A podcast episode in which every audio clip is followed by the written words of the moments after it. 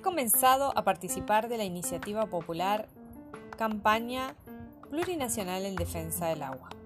¿Por qué me motiva esta iniciativa popular? El agua es un bien común, es esencial para los seres vivos, animales, ecosistema y tiene derecho a que se respete su existencia, su calidad.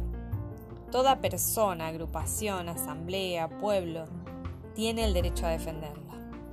Citando a la Constitución Nacional, la protección de los derechos del agua están señalados en el marco de los dispuestos en los artículos 41, 43 y 75, inciso 17, tanto como los tratados y acuerdos internacionales sobre, sobre derechos humanos y ambientes vigentes en nuestro país.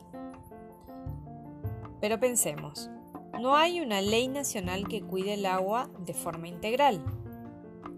Tampoco estamos las personas capacitadas para saber cómo protegerla. Te invito a este interesante e informante espacio. Tenemos que pensar que además de la mega minería, los agronegocios, los megas proyectos inmobiliarios, también está la entrega del manejo de agua a empresas extranjeras. En el caso de Mecorot, está en siete provincias argentinas y sigue avanzando. Busca campaña plurinacional en defensa del agua a las redes. Estás invitado, estás invitada, estás invitada.